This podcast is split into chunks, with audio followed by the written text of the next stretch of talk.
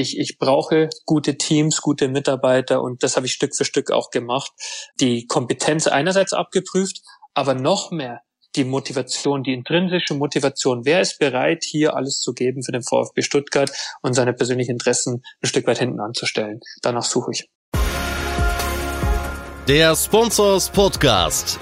Im Dialog mit Sportlern, Unternehmern und Visionären über das Milliarden-Business Sport. Mit Philipp Klotz. Hallo und herzlich willkommen zum Sponsors Podcast. Heute habe ich mit Thomas Hitzelsberger gesprochen, dem Vorstandsvorsitzenden des VfB Stuttgart. Stuttgart ist sicherlich eine der positiven sportlichen Überraschungen der aktuellen Fußball-Bundesliga-Saison. Rund um den Cannstatter Vasen gab es aber nicht nur viel Licht, sondern auch viel Schatten in der aktuellen Saison. Das Stichwort lautet hier Aufarbeitung der Datenaffäre und der teilweise extrem kontrovers geführte Streit zwischen dem EV und seinen Protagonisten und der ausgegliederten VfB Stuttgart AG mit Thomas Hitzelsberger an der Spitze. Thomas Hitzelsberger hat im Zuge dieser über Wochen gehenden Auseinandersetzung zum ersten Mal in seiner Business-Karriere harten Gegenwind auch von den Fans erfahren müssen und spricht im Podcast sehr offen über seine Erfahrungen und Learnings. Darüber hinaus haben wir natürlich auch über die Corona-Krise und die finanziellen Auswirkungen für einen Bundesligisten wie den VfB Stuttgart gesprochen, der vor Corona regelmäßig 60.000 Zuschauer in seiner Arena begrüßen konnte. Thomas Hitzelsberger sieht den Club finanziell weiterhin gut aufgestellt. Er gibt aber exklusiv im Podcast bekannt, dass auch der VfB in dieser Saison einen herben Verlust von rund 45 Millionen Euro wird ausweisen müssen. Den spannendsten Teil fand ich, wie Thomas Hitzelsberger Führung versteht und welche Unternehmenskultur er beim VfB wachsen lassen möchte. Er sieht sich nicht als der Motivator, sondern baut vor allem auf eine intrinsische Motivation der Mitarbeiter. Und er will die Rahmenbedingungen so kreieren, damit die Mitarbeiter und die Gesellschaft sich optimal entwickeln können. Dazu gehörte zum Beginn seiner neuen Position an der Spitze des Vorstands auch eine große Strukturreform, die er der VfB Stuttgart AG unterzogen hat. Aus 20 Bereichen wurden 10 neue Direktionen geformt. Jeder, der schon einmal einen solchen Prozess und eine solche Umstrukturierung mitgemacht hat, weiß, dass das bei den Mitarbeitern nicht nur auf Sympathie stößt. Wenn ihr jetzt wissen wollt, wie Thomas Hitzensberger auch mit dieser Herausforderung umgegangen ist und wie er den Club mit seinen fast 300 Mitarbeitern künftig in ruhigeres Fahrwasser führen will, dann hört jetzt rein in den Sponsors Podcast mit Thomas Hitzelsberger. Hallo Thomas Hitzelsberger, herzlich willkommen zum Sponsors Podcast. Ja, wir möchten direkt oder ich möchte direkt reinspringen. Sie sind ja seit 2016 ja nach ihrer Rückkehr beim VfB mit einer rasanten Karriere konnten sie hinlegen und äh, in, innerhalb von nicht einmal dreieinhalb Jahren sind sie äh, vom Vorstandsbeauftragten an der Schnittstelle zwischen dem Lizenzspielerbereich und der Vereinsführung zur wichtigsten Person und zum Vorstandsvorsitzenden aufgestiegen. Äh, wie blicken Sie heute jetzt auf diese Entwicklung zurück? Wie, wie waren die letzten Jahre für Sie in dieser neuen Position? Ja, hallo Herr Klotz. Ich würde es mal so sagen, ich bin nicht der Wichtigste. Äh, ich bin nur an der mit der meisten Verantwortung. Das habe ich jetzt auch festgestellt, wenn man Vorstandsvorsitzender ist, ist einfach zu verstehen, was, was braucht es, um erfolgreich zu sein. Und ich habe, als ich 2016 dazugekommen bin, ich hatte zuvor fürs Fernsehen gearbeitet in Deutschland und auch in Amerika. Das waren ganz schöne Erfahrungen. Aber ich habe auch gemerkt, nur im Fernsehen immer wieder die eigene Meinung dem Publikum äh, zu, bieten, ähm, wird mich wahrscheinlich langfristig nicht erfüllen. Und daher kam der Anruf vom VfB Stuttgart irgendwie auch gelegen und habe in den ersten Jahren zugeschaut, beobachtet, Ratschläge gegeben und bin immer mehr Menschen begegnet, die mir mehr zugetraut haben, die einfach der Überzeugung waren, ich muss Verantwortung übernehmen, äh, erst in kleinen Bereichen und damit immer auch wachsen. Und so bin ich vom Berater des Vorstands äh, zum Präsidiumsmitglied, zum Leiter Nachwuchsleistungszentrum, Sportvorstand und jetzt Vorstandsvorsitzenden geworden. Es ist, glaube ich, sehr ungewöhnlich, so schnell nach oben zu kommen. Aber da ich festgestellt habe, dass mir das viele Leute zugetraut haben, habe ich das nicht abgelehnt und dachte mir, wenn die in mich vertrauen, dann äh, werde ich auch in mich vertrauen. Sie sind ja immer noch sehr, sehr jung als, sag jetzt mal, als Fußballfunktionär oder als, als Vorstandsvorsitzender in dieser äh, Funktion.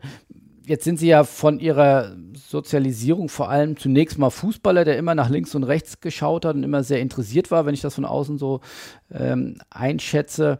Ähm, welche Bereiche, sage ich mal, haben Ihnen jetzt am meisten Kopfzerbrechen oder am meisten Herausforderungen geboten, äh, jetzt in dieser Funktion des Vorstandsvorsitzenden. Also man, ich den, könnte mir jetzt vorstellen, die gucken da auf Sport, auf Strategie, auf Personal, auf Kommunikation, auf Finanzen. Welcher Bereich äh, ist Ihnen da am leichtesten gefallen und, und welcher äh, haben Sie ganz schön dran geknabbert? Also es passiert ja immer noch. Ich habe einfach gemerkt, dass das Wichtigste wird die Lizenzmannschaft bleiben.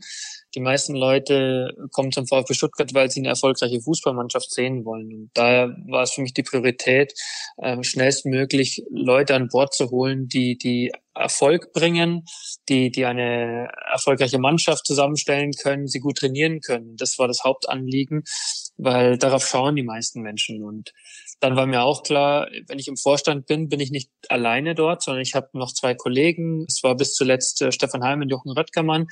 Die haben ihre Expertise eingebracht, so dass ich mich in den Bereichen Strategie, Sport oder auch Kommunikation darauf konzentrieren konnte und meine Kollegen ihre Bereiche Finanzen und Marketing bearbeitet haben und wir dann als Dreiervorstand das Unternehmen einfach in die Zukunft bringen müssen. Und so war mir immer klar, dass mit der vielleicht fehlenden Erfahrung in gewissen Bereichen ich äh, sehr darauf achten muss, mich mit Leuten zu umgeben, die, die klug sind, die viel wissen und auch im Sinne des Clubs äh, Entscheidungen treffen. Und äh, darauf setze ich, äh, gute Teams zusammenzustellen und gemeinschaftlich Dinge voranzutreiben, hinter denen wir alle stehen. Weil diese Unternehmenskultur, wenn ich mir dahin gehe, und vielleicht sprechen wir noch ausführlicher darüber, ist das, was viele Menschen intern bewegt daran möchte ich arbeiten. Einfach der Bezug zu den Menschen, dann können wir viel leisten und nicht abhängig zu sein von einer Person, die alles entscheidet, die, die die Richtung vorgibt und wenn die Person weg ist, dann funktioniert nichts mehr. Ich denke mal, das hat den, den VfB Stuttgart auch öfters mal geprägt, hat öfters mal funktioniert, aber so funktioniere ich nicht und ich glaube auch nicht, dass man heutzutage so Unternehmen führen soll oder kann. Glauben Sie, dass das der größte Schritt nach vorne ist in Ihrer ja noch jungen Karriere äh, beim VfB in dieser verantwortungsvollen Position dieser Unternehmenskultur etablieren? Was, was, was besagt die, die neue Unternehmenskultur beim VfB? Also ich habe ja, weil es nicht die, die normale Karriere war, in der ich operativ Dinge geleistet habe und Stück für Stück nach oben mich gearbeitet habe, sondern ich bin sehr schnell oben eingestiegen und äh, so wie es nun mal heute ist, habe ich mich viele Jahre lang mit dem Thema Leadership beschäftigt. Ich habe viel darüber gelesen, mich informiert, mit Leuten gesprochen. Und dann, wie kann ich Mitarbeiterinnen und Mitarbeiter motivieren, das Beste für den VfB Stuttgart zu tun. Ähm, am Ende mir persönlich, aber auch die Mitarbeiter müssen sich die Frage stellen und auch beantworten, warum tun sie das? Warum kommen sie zum VfB Stuttgart? Was treibt sie an, jeden Tag Bestleistung bringen zu wollen? Und diese Fragestellung bringe ich ein und möchte ich möchte ich mit mit den Mitarbeitern äh, auch beantworten, weil weil es eben ich nicht vorgeben kann und auch gar nicht möchte. Ähm, das ist der das ist der Zeitgeist, das ist das, was heute die Anforderungen sind. Viele junge Menschen kommen in Unternehmen und und stellen sich genau diese Sinnfrage. Und wenn das Unternehmen diese Frage nicht beantworten kann, dann werden sie auch ganz schnell wieder weg sein. Und uh, das ist so mein mein Ansatz es geht auch gar nicht durch die Kompetenz oder sagt man die Kompetenz, die mir fehlt, kann ich Dinge nicht vorgeben in allen Bereichen, sondern ich, ich brauche gute Teams, gute Mitarbeiter und das habe ich Stück für Stück auch gemacht. Die Kompetenz einerseits abgeprüft, aber noch mehr die Motivation, die intrinsische Motivation. Wer ist bereit, hier alles zu geben für den VfB Stuttgart und seine persönlichen Interessen ein Stück weit hinten anzustellen? Danach suche ich. Und Sie haben viele Fragen dann gestellt. Haben Sie denn auch schon die Antwort gefunden? Äh, natürlich gibt es nicht die eine Antwort, die gibt es nicht, sondern äh, es, es freut mich zu sehen, dass äh, die Prioritäten, die ich gesetzt habe, richtig waren. Es war zu Beginn klar, dass die Profimannschaft wieder in die Spur kommen muss. Unser Aushängeschild muss, äh, muss passen, muss funktionieren. Äh, durch die personellen Veränderungen in der Lizenzmannschaft sind wir heute in einer, in einer guten Position in der Bundesliga. Wir begeistern unsere Fans. Wir haben wieder auf uns aufmerksam gemacht durch guten, attraktiven Fußball. Darum ging es. Wir haben die, die Mannschaft, den Kader äh, stark verjüngt. Wir haben Werte geschaffen. Wir haben das Trainerteam ausgebaut, ähm, die auf diese Spieler auch passen. Und, und das war die Priorität. Und jetzt im nächsten Schritt geht es auch darum, den Bereich der Kommunikation ähm, und auch die Strategieplanung voranzutreiben. Und das meine ich, da befinden wir uns in diesem Prozess gerade, die Strategie ähm, mit mit zu gestalten und dann auch transparent allen Mitarbeitern äh, mit auf den Weg zu geben, damit sie wissen, wo wir eigentlich hinwollen in den nächsten Jahren und wie wir das tun.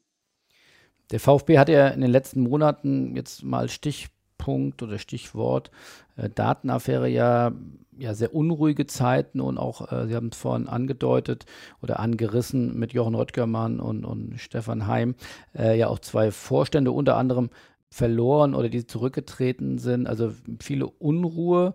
Das war sicherlich ja auch eine neue Erfahrung für Sie. Was haben Sie in dieser Zeit für sich als Führungsperson gelernt? Genau, die Unruhe erstmal akzeptieren und trotzdem äh, die innere Ruhe zu bewahren. Seitdem ich Vorstandsvorsitzender bin, kurz danach begann die, die Pandemie, die, wenn man neu ist in die Position, ohnehin ja viele Herausforderungen hat und plötzlich kommt die Corona-Pandemie und nirgends in keinem Handbuch steht geschrieben, wie man damit umgeht. Äh, und das war, war eine extrem große Voraus, äh, Herausforderung, die ja immer noch besteht. Dann in diese Zeit kam die Aufarbeitung der Datenschutzthematik und im Zuge dessen und als Teilergebnis sind meine zwei Vorstandskollegen abberufen worden. Das heißt, es ist so viel passiert, dass, äh, dass ich auch immer wieder Leute bitte da geduldig zu bleiben, dass wir nicht innerhalb von ein paar Monaten alles auf links drehen können, komplett neue Strategien vorlegen können und sagen, so, das ist der VfB Stuttgart der Zukunft und so machen wir das. Wir müssen die Unruhe und die Unwägbarkeiten ein Stück weit akzeptieren. Und ich glaube, und das betrifft natürlich auch die Zukunft, weil wir nicht vorhersehen können, was in sechs oder zwölf Monaten ist, dass wir immer wieder in der Lage sein müssen, mit, mit neuen äh, Voraussetzungen die Dinge anzugehen, gute Lösungen zu finden. Ähm, und wer unruhig ist, wird im Zweifel dann auch Fehler machen. Und da gilt es für mich persönlich, in dieser Unruhe äh, cool zu bleiben, den Leuten auch das Vertrauen auszusprechen und zu sagen, wir werden das lösen, weil ich glaube, heutzutage werden wir immer Lösungen finden. Wir müssen nur darauf vertrauen, dass wir, äh, dass wir es zusammen hinkriegen. Und ich wollte Ruhe ausstrahlen und glaube, das ist mir gut gelungen. Also wir haben ja heute den 3. Mai werden den Podcast äh, voraussichtlich Anfang Juni ausstrahlen. Würden Sie denn heute sagen, die Datenaffäre ist abgeschlossen, ist in jeglicher Form auch äh, abgeschlossen und auch akzeptiert und jetzt geht der Blick nach vorn? Ja, das ist mein großer Wunsch, aber auch da kann ich es nicht sagen, weil ich jetzt aus der Erfahrung der, der letzten Monate, aber auch überhaupt der ganzen Zeit, in der ich im Profifußball bin, äh, wir das nicht so genau sagen können. Gerade der, der VfB Stuttgart und viele andere große Clubs, Traditionsclubs, sind häufig in, in, in diesem Schwebezustand, äh, wo es viele unterschiedliche Interessen gibt, dass man nie genau weiß, was, was kommt als nächstes. Wir haben dahingehend keine Planbarkeit zu sagen, so jetzt ist Ruhe und die nächsten paar Jahre reden wir nur über Fußball. Äh, so naiv dürfen wir nicht sein. Dieser Themenkomplex ist äh, fürs Erste abgeschlossen und es soll auch so bleiben. Ähm, wir sind gewarnt, wir mussten die richtigen Schlüsse ziehen, äh, Datenschutz, überhaupt Compliance als Ganzes äh, besser zu managen, besser aufzustellen. Das ist auch ein wichtiger Bestandteil meiner Arbeit momentan, äh, dass diese Dinge in der Form nicht mehr vorkommen. Aber wir können es nie ganz ausschließen. Und äh, das muss man, wenn man in so einem Club arbeitet, auch immer hinnehmen, dass eine gewisse Unruhe bleiben wird. Und je länger die Ruhe anhält, desto schöner, dann kann man auch planen. Aber, aber garantiert ist dann nichts. Und wer sich das nicht zutraut, wer das nicht aushält, der ist dann vielleicht auch am falschen Platz. Aber äh, so wie es momentan ist, äh, gefällt es mir ganz gut und ich denke auch den meisten, die mit VfB in Verbindung sind. Ist man dann in so einer Krise, in so einer unruhigen Zeit, kann man da überhaupt dann noch Treiber sein und Motivator, wie Sie es ja eben äh, gesagt haben, oder wird man dann eher äh, ganz schnell auch zum Getriebenen? Also man sollte der Treiber und Motivator sein, wobei Motivator wahrscheinlich falsch ist. Also ich möchte nicht die Mitarbeiter motivieren müssen. Ich habe es eingangs gesagt, es soll die intrinsische Motivation bei den Leuten vorhanden sein.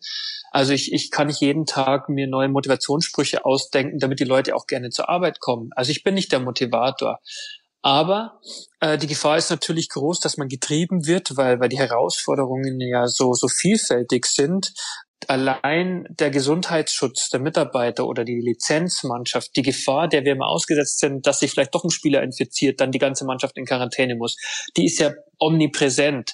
Bei den Mitarbeitern genauso. Wir müssen äh, da immer wachsam sein, so dass man viel auch abarbeiten muss, dass man vielleicht nicht die Kapazität hat, wie in normalen Zeiten strategisch zu planen, auf die nächsten drei bis fünf Jahre äh, äh, Pläne zu entwerfen, sondern wir sind vom Alltag immer wieder auch gefordert, schnelle Lösungen zu finden, die viel Zeit in Anspruch nehmen.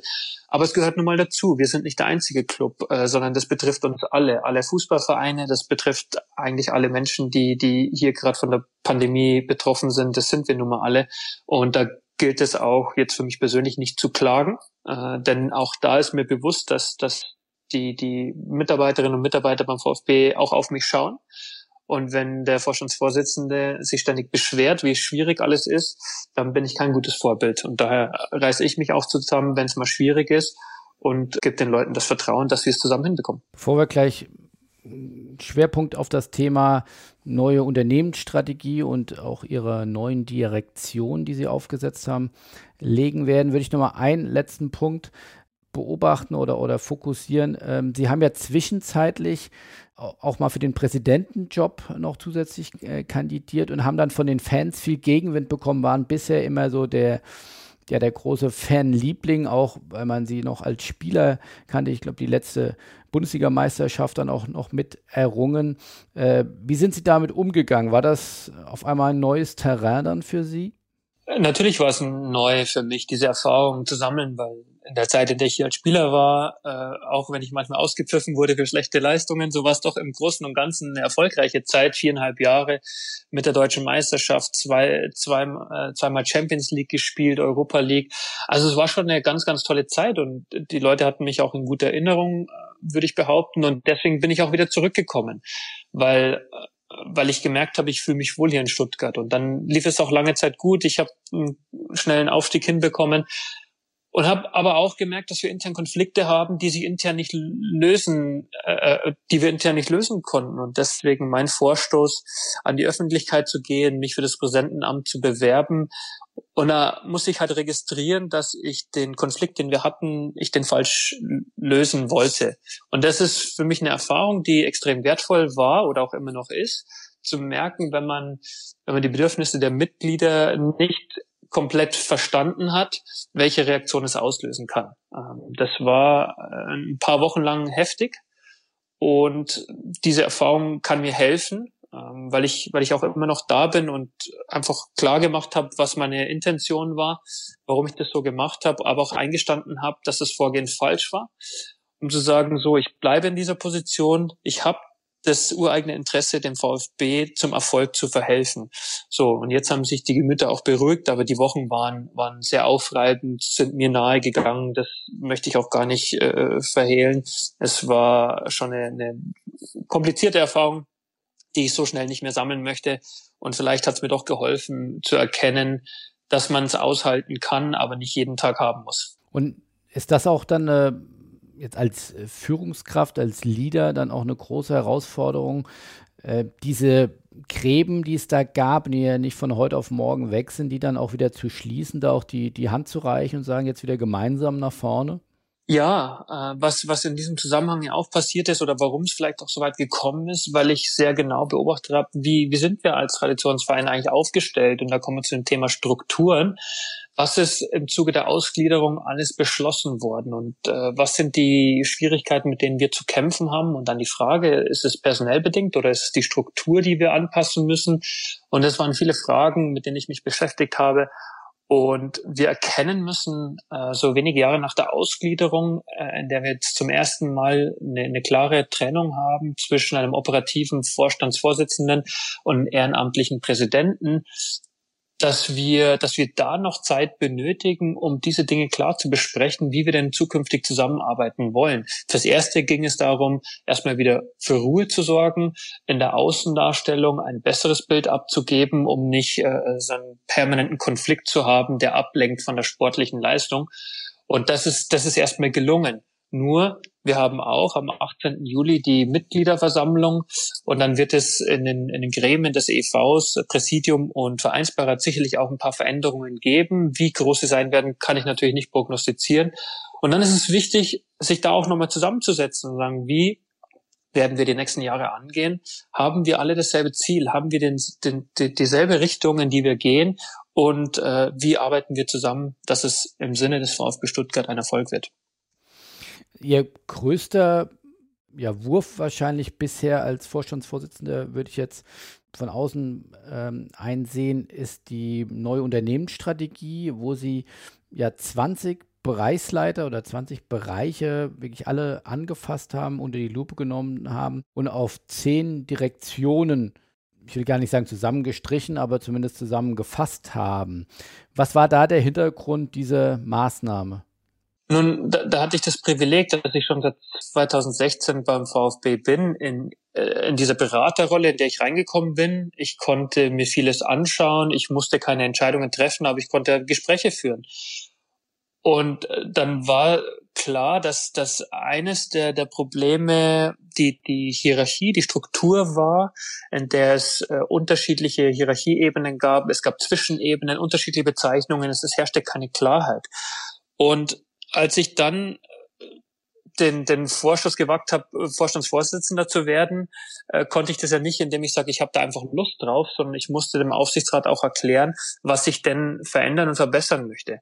Und mir war wichtig, den, den VfB Stuttgart als, gesamtes äh, Konstrukt zu sehen und die möglichen Schwächen, weil ich glaube, auch in den letzten zehn Jahren lag es nicht nur mehr daran, dass man vielleicht mal einen schlechten Trainer hatte oder einen, oder einen nicht so guten Sportdirektor oder Vorstand, sondern dass der gesamte Verein nochmal verändert werden kann, strukturell. Und da war klar, dass diese zweite Führungsebene, damals waren es Bereichsleiter, es gab bis zu 20 an der Zahl, dass es für unsere Organisation zu viele waren und dass es in dem Bereich einen Nachbesserungsbedarf gab. Und das habe ich irgendwann auch identifiziert. In vielen Einzelgesprächen äh, wurde mir das dann auch nochmal bestätigt. Und dann war klar, wenn ich die Struktur verändere, die notwendig ist, dann ist das eins der ersten Maßnahmen, die ich als Vorstandsvorsitzender in Angriff nehmen werde. Und das hat sich leider Corona-bedingt sehr in die Länge gezogen äh, und es äh, waren auch komplizierte, schwierige Gespräche und Entscheidungen. Ich war aber der Überzeugung, zusammen mit dem Vorstand, das muss passieren, um den VfB Stuttgart erfolgreicher zu machen.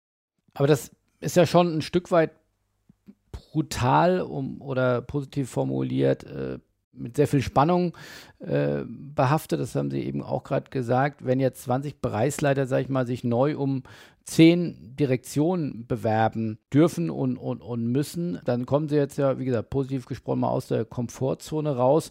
Wie viel konnten Sie davon äh, übernehmen oder wo haben Sie dann auch äh, neue Kollegen gefunden? Naja, das Wichtigste war, dass wir den 20 Bereichsleitern, die damals in den Prozess äh, mit eingestiegen sind, äh, diesen Appraisal-Prozess, äh, wichtig zu sagen, wir investieren in, in jeden Mitarbeiter. Wir haben Geld in die Hand genommen, um, um mit einer externen Dienstleister auch Gespräche durchführen zu lassen, Stärken und Schwächen zu analysieren und am Ende natürlich auch eine Auswahl zu treffen. Wer von diesen 20 kommt für die 10 Direktorenposten in Frage? Aber alle 20 Teilnehmer haben auch ein qualifiziertes Feedback bekommen. Ihnen wurde dargelegt, wo sie Entwicklungspotenzial haben. Deswegen ist es keine reine Personalmaßnahme, sagen so, ich möchte, dass du den Posten übernimmst und der andere kommt zu kurz und das war's, sondern es waren intensive Gespräche, ausführliche Gespräche, nach denen jeder einzelne Mitarbeiter wusste, äh, woran er ist, woran er arbeiten kann und warum es vielleicht noch nicht reicht oder warum es eben reicht, äh, zukünftigen Direktorenposten zu, zu begleiten. Wir haben dann acht Positionen besetzt, zwei waren unbesetzt und heißt eben auch, dass zwölf Mitarbeiterinnen oder Mitarbeiter eben nicht auf der Ebene landeten.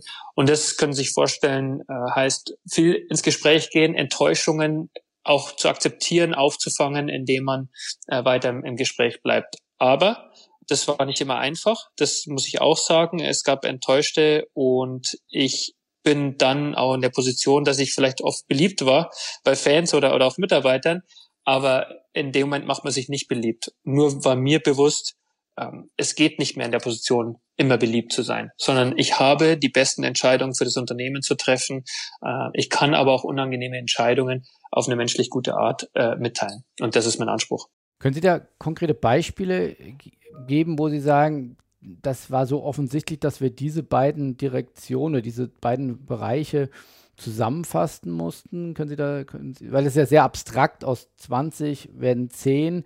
Können Sie das mal an ein, zwei Beispielen deutlich machen? Das kann man, kann man schon machen. Äh, einfacher ist es immer im Sport allgemein gefasst, möchte ich noch sagen, dass es äh, dann auch ein Anliegen war, bei zehn Direktoren einen Schwerpunkt Sport zu haben, um wieder auch die Richtung vorzugeben. Also drei der Direktoren kommen aus dem Sport, einer aus dem NLZ und zwei aus, äh, äh, aus der Lizenzmannschaft.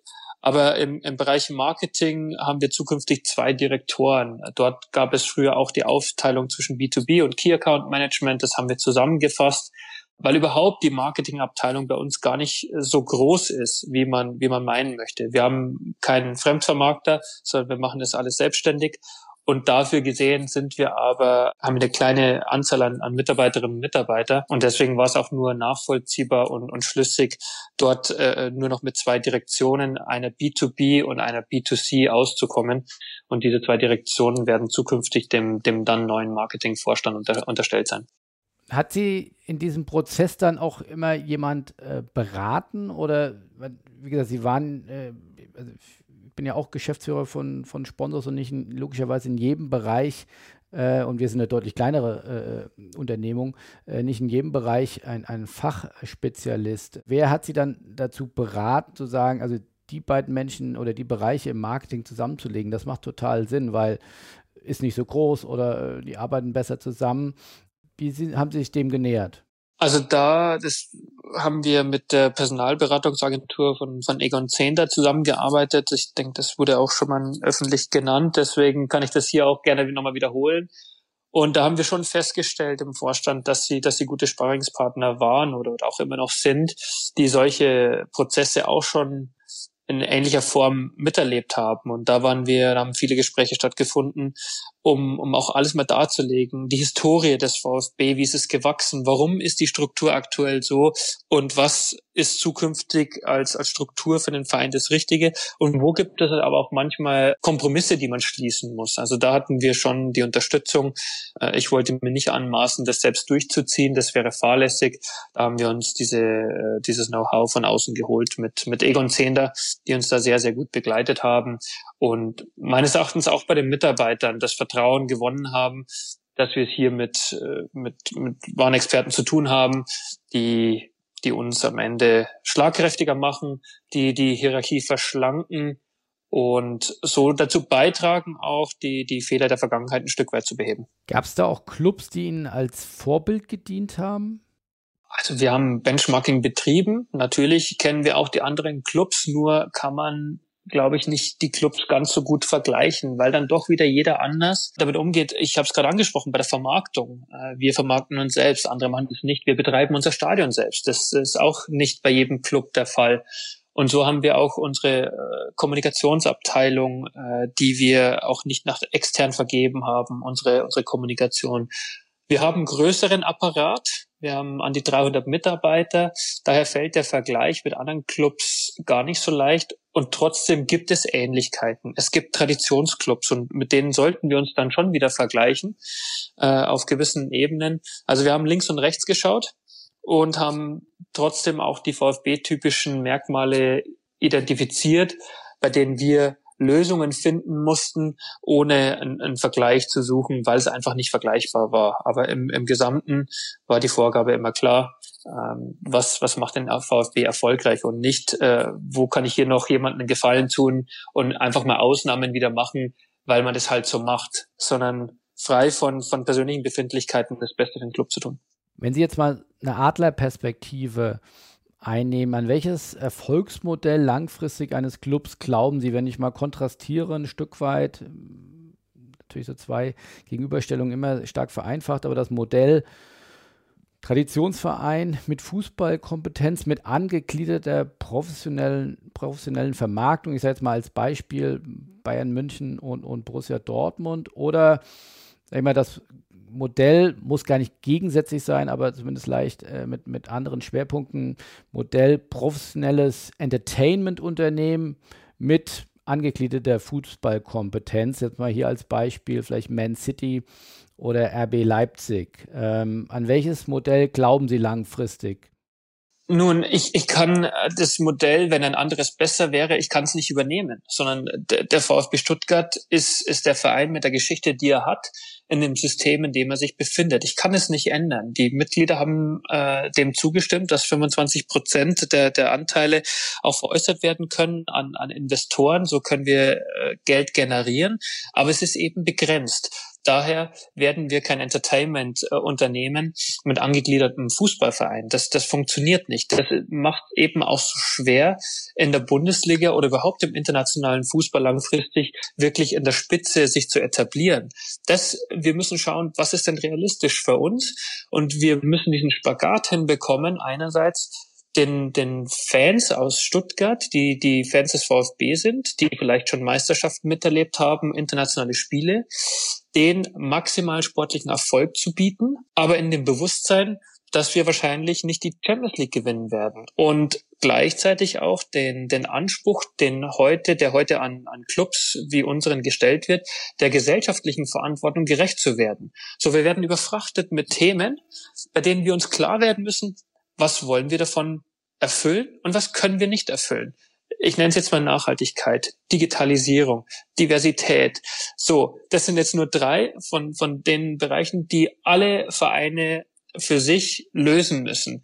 Und wenn wir nicht aufpassen, können wir uns da verzetteln. Dann setzen wir die falschen Prioritäten und wir, wir lassen die wichtigen Dinge aus den Augen. Daher ist für mich klar, dass der Großteil der Fans des VfB Stuttgart, sie wollen möglichst großen sportlichen Erfolg. Und gleichzeitig wollen sie den VfB Stuttgart als größten Sportverband hier in Baden-Württemberg äh, und größten Fußballverein, dass er seiner gesellschaftlichen Verantwortung gerecht wird, dass er hier in der Region Stuttgart äh, und, und noch darüber hinaus einfach einen Mehrwert bietet. Dass Menschen auch wieder wissen, wofür steht mein Club und hinter diesen Werten möchte ich auch stehen. Und das, äh, das ist unsere Herausforderung. Sie glauben, das kann man beides zusammenkriegen? Ja, man, man kriegt beides zusammen. Das äh, das, das ist die Kunst. Ähm, das ist dann natürlich auch meine Aufgabe. Und da komme ich nochmal zurück an, an die Aufgabe aller, die beim VfB tätig sind, ob in der AG oder im EV, zu sagen, was wollen, was können wir leisten und was wollen was können wir nicht leisten und das auch klar auszusprechen. Denn heute trauen sich gar nicht so viele Menschen zu sagen,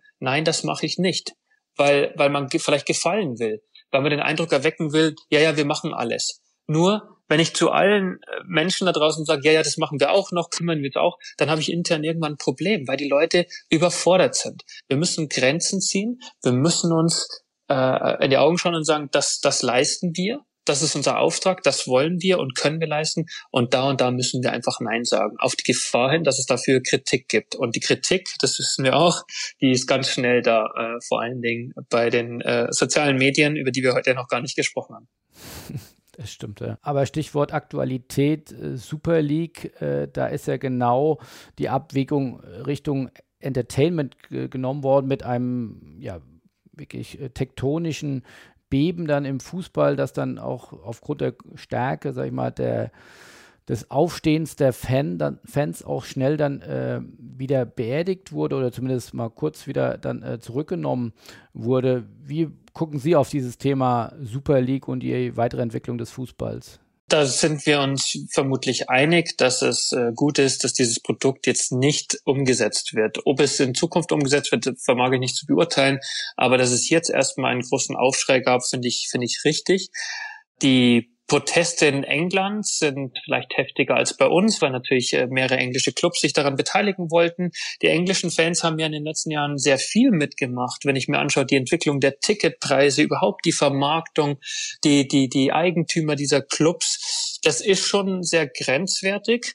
Und das dient auch den Fans in Deutschland immer mal wieder zu sagen, hey, da wollen wir nicht hin. Genau die Gefahren, die wir in England sehen, wollen wir in Deutschland nicht. Davor schützt uns 50 plus 1. Nur gibt es dann viele Themen, die dann auch vermischt werden. Wenn wir von Salary Cap sprechen, Uh, Salary Cap heißt nicht, dass die Spieler nicht mehr viel Geld verdienen. Das sehen wir auch an den USA. Und dass wir unterschiedliche Systeme miteinander vergleichen. Aber die Super League an, an sich wenn man dann mitbekommt, wie hoch verschuldet einige dieser Clubs sind, dann fragt man sich schon, was denken sich diese Menschen eigentlich dabei? Wovon sind sie getrieben? Und sie haben keinen Bezug zur Basis. Wenn Herr Perez sagt, er, er möchte den Fußball retten, ähm, natürlich möchte er das nicht. Äh, das ist sehr, sehr kompliziert. Und ich kann es nur nochmal bestätigen, ich bin natürlich auch sehr froh, dass, dass diese äh, Super League nicht stattfindet.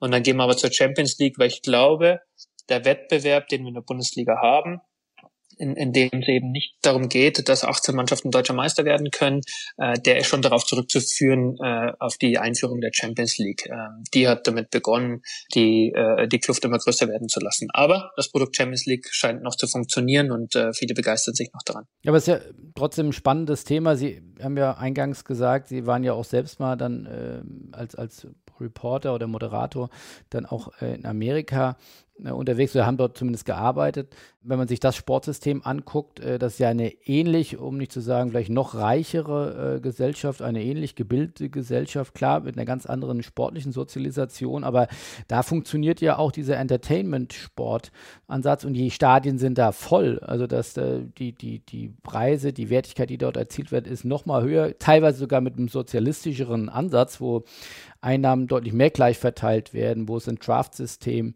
äh, gibt. Also es ist ja nicht so schwarz und weiß alles, aber Sie würden trotzdem sagen, dass europäische Schuster bleibt bei deinen Leisten, äh, liebe Fußball-Bundesliga. Wir bleiben bei unseren Traditionen und wollen die sukzessive weiterentwickeln. Ja, also wenn ich jetzt nach Amerika äh, rübergehe und, und sehe, wie die MLS dort strukturiert ist, aber überhaupt der, der Sportfan in Amerika, der dieses System damit aufgewachsen ist, ob im Baseball, Basketball oder, oder Football, der, der, der kennt es nicht anders. Und wenn ich dann aber als Eigentümer, als amerikanischer in den europäischen Fußball gehe, dann, dann wundert man sich natürlich, wie die europäischen Fußballfans reagiert, wenn man plötzlich vielleicht ein Franchise-System einführen möchte oder eine Super League gründen möchte. So, das ist für diese Menschen wahrscheinlich schwer nachzuvollziehen, deswegen haben sie sich auch beteiligt.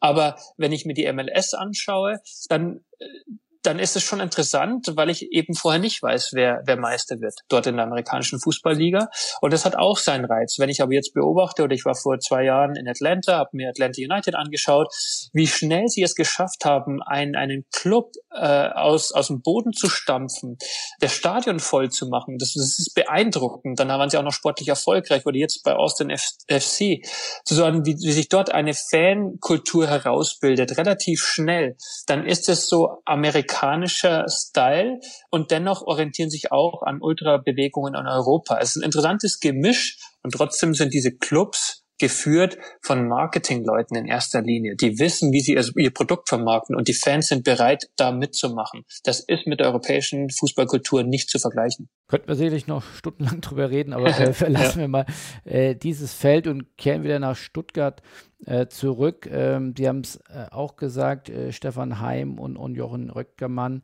äh, sind äh, nicht mehr im Vorstand. Also da können Sie jetzt positiv gesprochen einen kompletten Neuanfang machen. Gibt es da schon konkrete Pläne, wie Sie jetzt den Vorstand strukturell aufstellen wollen? Soll alles so bleiben oder sollen sich da auch Dinge ändern? Da könnte ich jetzt ganz einfach sagen, da, da müssen Sie den Aufsichtsrat fragen, weil der Aufsichtsrat ja verantwortlich ist für die Besetzung des Vorstands wir haben jetzt einen Zweiervorstand, äh, brauchten wir natürlich sofort, um handlungsfähig zu, zu bleiben. Äh, mein Kollege Tobias Keller, der, der auch sehr schnell aufgestiegen ist und, und einen sehr, sehr guten Job macht. Wir müssen jetzt einfach mal abwarten, wie der Aufsichtsrat entscheidet, die, die sich auf die Suche begeben haben. Ähm, es scheint schon so zu sein, dass wir auch in Zukunft mit einem Dreiervorstand dann weitermachen werden. Äh, ich bin teilweise natürlich auch involviert, weil klar ist, der Aufsichtsrat kann Vorstände bestellen, aber es wäre sinnvoll oder es ist sinnvoll, wenn ich die Kandidaten auch mal spreche, weil es muss ja auch passen, dass wir zusammenarbeiten. Aber äh, formal gesehen bestimmt äh, der Aufsichtsrat die Besetzung der, der Vorstände. Und gibt es da auch ein ähnliches Benchmarking, wo man sagt, Dreiervorstand ist, ist das Richtige, wenn man jetzt äh, zum Branchenprimus nach München schaut, die haben fünf Vorstände. Andere Clubs, die haben teilweise sogar nur zwei. Gibt es auch da irgendwo ein Benchmarking oder ein Ideal, den Sie nacheifern?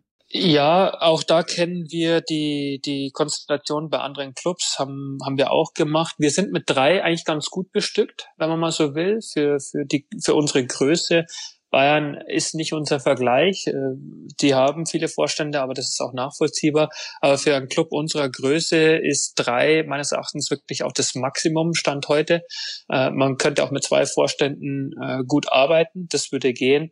Aber ob dann zwei oder drei, das ist Entscheidung des Aufsichtsrats und ich gehe schon davon aus, dass wir eben zukünftig auch wieder mit einem Dreiervorstand in die Zukunft gehen, weil also oder ich meine, dass Stefan Heim und Jochen Röttgermann dann quasi eins zu eins ersetzt werden.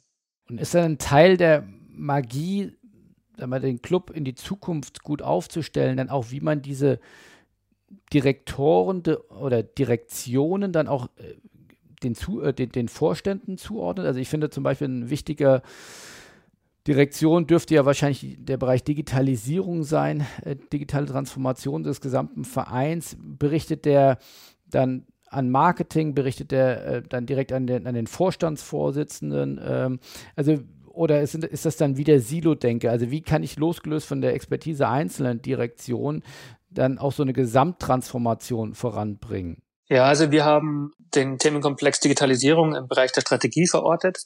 Und eines war auch wichtig und ist momentan noch sehr, sehr wichtig, dass ich gesagt habe, dass die, die Direktoren, äh, die müssen dafür sorgen, dass da das gesamte Unternehmen vernetzt ist. Das muss ein Team werden, die äh, den Vorstand herausfordern, immer wieder auch neue Impulse geben und gleichzeitig dann auf die Ebene darunter hineinwirken, dass das Wissen teilen, dort wo es geteilt werden muss und wir wegkommen von diesem Silo-Denken, weil das ist ja auch ein Begriff, den ich vorher so nicht kannte, aber als ich dann dazugekommen bin, äh, wurde der ganz, ganz häufig genannt und das ist natürlich sehr negativ besetzt und ich meinte auch, durch die Umstrukturierung muss es uns gelingen, dass die Direktoren so eng miteinander äh, äh, verbunden sind, dass wir nicht mehr in Silos denken. Natürlich hat jeder seinen Bereich, den er verantworten muss, in dem er Ziele vorgeben möchte, aber das Wissen muss geteilt werden. Es kann eben nicht sein, dass nur ein paar wenige Menschen sich mit Digitalisierung beschäftigen und plötzlich in einem anderen Gebäude, in einem anderen Bereich machen die es auch irgendwie und keiner weiß vom anderen.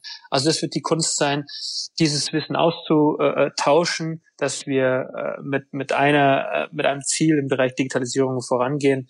Und das ist verortet in, in der Strategie. Die ist beim Vorstandsvorsitzenden, so, so ist es ja wohl immer, und natürlich auch bei uns aufgehängt. Und ich sage nur, die Direktoren müssen sich immer wieder auch vernetzen, um, um die großen Themen gemeinsam anzugehen. Auch mal nochmal ein Blick in die Aktualität. Und, und da ist ja leider noch viel Corona, auch wenn Licht am Ende des Tunnels mit, den, mit der Impfkampagne scheint. Ähm, wie prekär ist die Situation für den VfB Stuttgart durch die Mindereinnahmen, die ja mindestens mal durch die Geisterspiele zu verorten sind? Aber wenn man jetzt noch weitergeht, auch die Medieneinnahmen sind ja äh, oder werden ja vor allem in der nächsten Saison nochmal deutlich zurückgehen. Wie, wie, wie, sind die, wie prekär ist die Situation und äh, wie schwer wiegen die Mindereinnahmen? Also es ist erstmal kein Vergnügen, wenn man sich die Zahlen anschaut, die, die, die Einnahmeverluste, die wir zu ertragen haben. Und, und gleichzeitig möchte ich da auch nicht zu sehr jammern. Wir hatten das, äh, äh, den, den Vorteil, dass wir nach kurzer Unterbrechung äh, zu Beginn der Pandemie auch wieder spielen konnten. Äh, dass, dass die DFL und zuvor das natürlich Christian Seifert alles dafür getan hat, mit dem Hygienekonzept einen Plan vorzulegen, wie man wieder Fußball spielen kann. Das hat uns die TV-Einnahmen gesichert. Und es ist ja kein Geheimnis, dass die TV-Einnahmen einen, einen, einen großen Block ausmachen an, an Einnahmen, die wir generieren. Da wir aber ein Stadion haben mit bis zu 60.000 Zuschauern Kapazität, haben wir hohe Einnahmeverluste durch jedes Heimspiel, das ohne Zuschauer stattfindet. Wir haben Drittveranstaltungen, die eben nicht stattfinden können. Da sind vielleicht unsere Umsatzeinbußen höher als die anderer Clubs. Deswegen waren wir auch äh, sehr stark daran interessiert, uns Unterstützung zu holen. Äh, ich kann dann nur ein großes Dankeschön sagen an unsere Konsortialbanken, die uns äh, weiter unterstützt haben. Wir haben einen guten Kreditrahmen. Wir haben uns bemüht um einen KfW-Kredit, sind geduldig geblieben und, und diese Geduld und Beharrlichkeit hat sich ausgezahlt. Äh, wir haben auch den KfW-Kredit gebilligt bekommen, sodass die Liquidität bei uns, wir sind da gut ausgestattet. Und jetzt geht es darum, auch Eigenkapital, die Eigenkapitalposition so zu stärken, dass wir halt nicht den Druck spüren, Spieler verkaufen zu müssen oder wirklich kompletten Kader auszuverkaufen. Aber da bin ich sehr zuversichtlich und finde, dass die Finanzabteilung bei uns dann sehr guten Job gemacht hat. Äh, da ist mir nicht Angst und Bange, Aber es ist eben kein Vergnügen, wenn man sieht, äh, jedes zweite Wochenende in einem leeren Stadion wird Fuß, Fußball gespielt. Leute können sich nicht mitfreuen und wir haben keine Einnahmen. Können Sie schon abschätzen, wie viel Verlust Sie ausweisen müssen? Also es sind ja jetzt teilweise Dutzende von Millionen Euro, die andere Clubs im Minus sind, wenn es um die aktuelle Saison geht. Können Sie das schon abschätzen?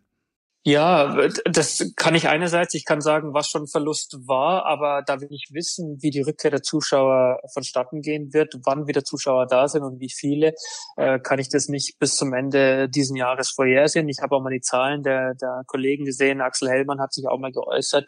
Also es ist schon der Bereich, wo wir uns auch befinden, das, was die Frankfurter äh, äh zu verkraften haben. Also da, dann, das nennt sich nicht viel. Ich glaube, die Frankfurter hatten minus 45 Millionen. Genau, so ist es. Ja, ja, genau. Das sind ja schon herbe Einschnitte. Definitiv, definitiv. Und äh, ich meinte eben, die TV-Gelder helfen uns, das zu überstehen. Wir können auch noch eine weitere Saison ohne Zuschauer überstehen, aber dann wird's langsam brenzlig und das will niemand. Ähm, ich, ich finde nur, was man auch noch erwähnen muss, dass alle ihren Beitrag geleistet haben. Ich, ich spreche über, über externe Unterstützung von Konsortialbanken oder KfW-Kredit, aber wir haben intern auch äh, extrem viel bewegen können. Die Mitarbeiter und die Spieler haben auf teilweise auf, auf Gehalt verzichtet. Wir haben auch Kurzarbeit den Leuten zugemutet, äh, konnten so nochmal Kosten einsparen, haben natürlich äh, viele Projekte dann, äh, konnten wir nicht realisieren. Dieses Verständnis bei den Mitarbeitern war da, dass wir alle zusammen helfen müssen. Und so hat jeder seinen Beitrag geleistet, dass wir schon noch länger das durchstehen können. Aber emotional ist es mindestens genauso schwierig wie finanziell. Haben Sie eine Idee oder ein Gefühl, wann der Fußball, wann die Bundesliga, wann Ihr Club äh, dann das Vorkrisenniveau wieder erreichen werden kann? Oder wann, wann kann man wieder auf diese äh, Pre-Corona-Ebene kommen? Das, das kann ich natürlich nicht sagen. Ich, ich kann nur sagen, dass, dass es für uns hilfreich ist, wenn die Mannschaft zu Fußball spielt, weil diese Begeisterung, das, was den Menschen jetzt entgangen ist im Live-Erlebnis, das wollen die äh, ganz schnell wieder haben. Davon gehe ich schon aus. Aber welche Auswirkungen die Diskussionen in den letzten Monaten auf das, das Fanverhalten haben, das kann ich nicht einschätzen. Ähm, daher sind wir in der Pflicht, äh, auf die, auf die Fans zuzugehen, zuzuhören und, und schon auch äh, im Austausch zu bleiben, dass, dass, dass sie wissen von uns, dass wir deren Sorge ernst nehmen, dass wir zuhören, dass wir aber gleichzeitig auch weiterhin erfolgreich bleiben wollen, dass wir gewisse Dinge auch tun müssen. Äh, solange die Fans und Mitglieder bei uns spüren, dass sie, dass sie ernst genommen werden, denke ich, hilft es, dass wir auch schnell wieder auf ein Vorkrisen, vor Corona-Niveau kommen können und die Verbindung aus, aus dieser Verbundenheit und, und dem ehrlichen Austausch mit sportlichem Erfolg oder sportlich guter Leistung äh, stimmt mich dann zuversichtlich, dass wir das, sobald das Stadion wieder voll sein darf, auch wieder voll wird. Wir hatten zusammen mit Nielsen den Spobis Klimaindex erhoben und da war eine Spezialfrage, äh, wie es eben ja, hinsichtlich der Fans auch mit dem Zurückkommen in die, in die Stadien dann äh, ja, aussieht und, und inwieweit äh, dort eine Erosion der, der Begeisterung eben auch zu verzeichnen oder zu beobachten ist. Und das war wirklich erstaunlich, dass doch ähm, ja, je nach Befragung, nach Intensität der Nachfrage 20 und, und mehr Prozent dann sagten oder sich das zumindest heute nicht vorstellen könnten, trotz Hygienemaßnahmen dann wieder ins Stadion zu kommen und sich teilweise dem äh, entwöhnt haben in den letzten Jahr, anderthalb Jahren. Äh, sehen Sie da eine große Herausforderung für die Zukunft, dass man sich mehr darum bemühen muss, dass die Fans ins Stadion kommen und das nicht mehr Gott gegeben ist, dass äh, äh, sich äh, ein Großteil der Deutschen für Fußball begeistert? Also klar müssen wir uns anstrengen. Dann, dann muss man aber auch gleichzeitig fragen, was sind denn die Alternativen? Und, und ich, ich mir ist sehr wohl bewusst, dass, dass wir es einfach nicht so äh, damit davon ausgehen können, dass die Menschen wieder kommen. Wir, wir sind äh, gefordert, sie zu hören, wie ich gesagt habe, auf deren Bedürfnisse einzugehen.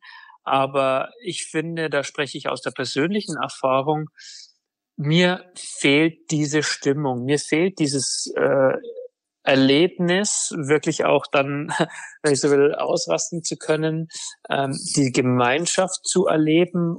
Und ich würd, müsste mich schon arg täuschen, wenn ich damit alleine bin.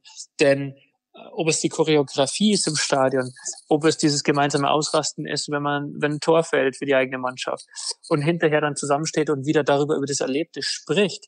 Das ist so, das ist doch das, was den meisten Menschen jetzt auch fehlt, wenn sie zu Hause sind im Homeoffice, wenn sie andere Menschen nicht sehen können.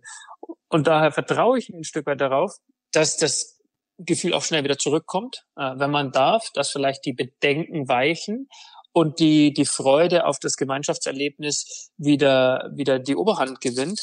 Da, äh, das meine ich, das, das glaube ich, dass es passieren kann. Aber wir als Clubs dürfen es nicht voraussetzen. Wir dürfen nicht denken, wird eh schon wieder kommen. Die Stadien werden sowieso wieder voll. Die Leute wollen einfach wieder Fußball sehen. So einfach ist es nicht. Ähm, und da bin ich mal gespannt, wie schnell es wieder geht. Denke aber schon, dass eine Vielzahl wieder kommt, weil sie Gemeinschaftserlebnis brauchen. Wenn Sie mit Ihren Geschäftsführung und Vorstandskollegen auch von anderen Clubs sprechen. Wie ist da so die gemeinsame oder wie ist der Tenor, wenn man da mit dem Umgang mit der Krise drüber redet? Also es gibt ja die Fraktion, die zum einen sagt, ach, ist gar nicht so schlimm, ja, kommt ein bisschen weniger Geld rein, aber dann werden eben halt auch jetzt weniger Geld für Spieler und Gehälter ausgegeben. Das äh, ja, kann man ja einkalkulieren und dann hält sich das die Waage. Oder, oder die Fraktion zu sagen, oh, das ist doch ganz schlimm und, und äh, dass man doch äh, auch schon in der Vergangenheit teilweise an der Grenze gelebt hat und jetzt halt äh, so weit über dem Refinanzierbaren ist, dass man eben ärgste Probleme hat und aus solchen Überlegungen kommen ja dann auch, glaube ich, äh, Gedanken wie eine, ein, ein weiter so, ein, ein, ein greifender Strohhalm, eine Super League-Gedanken oder eben auch äh, nach externen Investoren. Welche Fraktion gehören Sie dazu? Nun, wir, jeder einzelne Club kann das für sich natürlich festlegen, wie viel Risiko er geht. Und, und das ist ja mein Job, äh, das zu definieren. Sagen, wie viel Risiko gehe ich ein, um sportlich erfolgreich zu sein? Und jetzt erleben wir es ja häufiger, und das ist uns ja auch schon widerfahren in der Vergangenheit, dass wir vielleicht mit höheren Personalausgaben, als wir sie heute haben, auch schon abgestiegen sind. Und äh, da brauchen wir die Vernunft und, und die klare Abstimmung zwischen Finanzen und Sport und sagen, was wollen wir erreichen und welchen Mitteleinsatz brauchen wir dafür. Dass wir aber, das ist ja auch schon mal äh, gegeben aufgrund unserer Herkunft in, in Stuttgart, dass wir keine ganz verrückten Sachen machen, ist, ist ja auch mal klar. Da werben wir auch einen Aufsichtsrat, dass wir uns nicht komplett äh, verschulden und überschulden, wie das Clubs haben. Also ich glaube, Barcelona hat jetzt eine Milliarde äh, Verbindlichkeiten, habe ich irgendwo gelesen. Also die Dimension werden wir natürlich nicht vorstoßen. Aber diesen äh, Balanceakt hinzukriegen, sportlicher Erfolg bei gleichzeitig wirtschaftlicher Vernunft, äh, das, das, das wollen wir hinkriegen.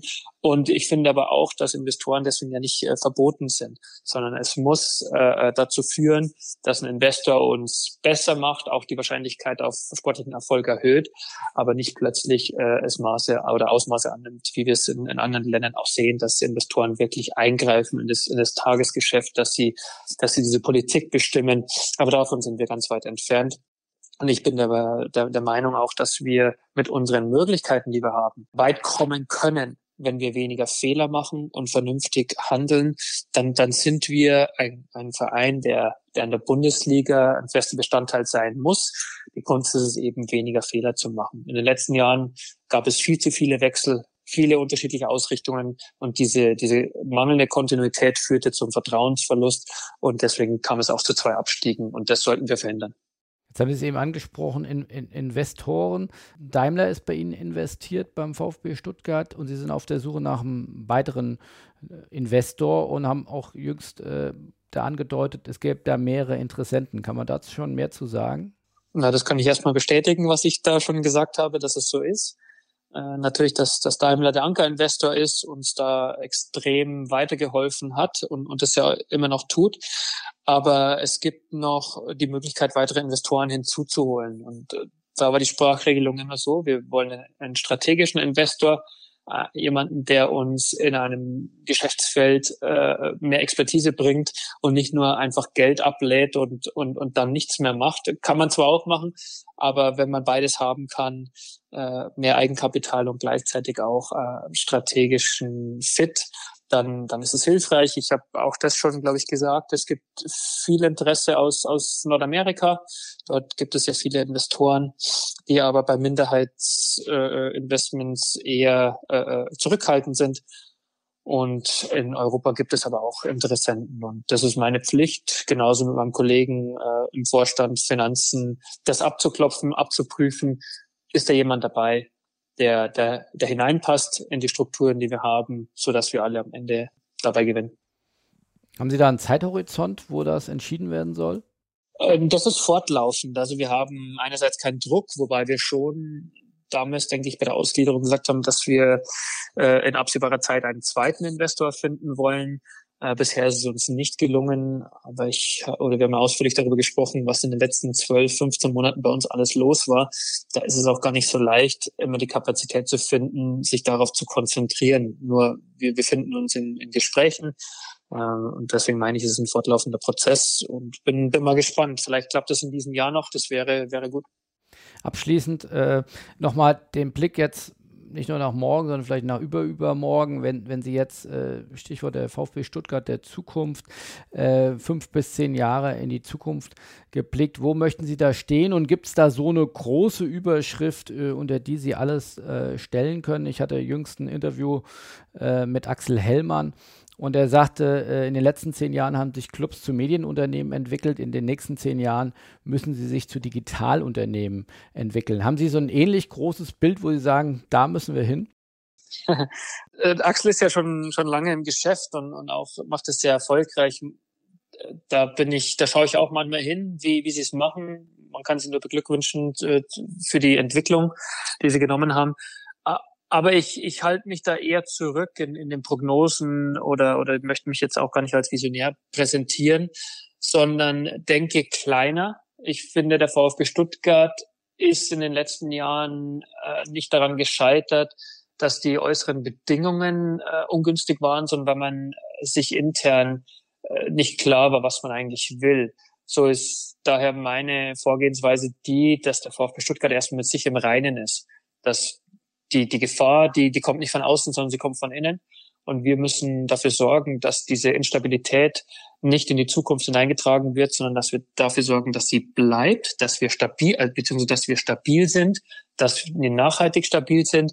Und dann habe ich gar keine Sorge, dass wir uns in dem Wettbewerb auch durchsetzen werden. Denn wir, wir, wir sind, wir haben viele Vorteile anderen Clubs gegenüber, die werden wir ausspielen, aber nur, wenn es uns, uns gelingt, äh, intern ähm, klar zu sein, eine, eine klare Struktur zu haben, in der Zusammenarbeit funktionieren, dann werden wir die Herausforderungen meistern. Ob das dann in einer Bundesliga ist, weil vielleicht gibt sie ja in zehn Jahren nicht mehr, oder ob das in einem anderen äh, Konstrukt ist, ich weiß es nicht. Ich, ich, ich kann es nicht vorhersehen.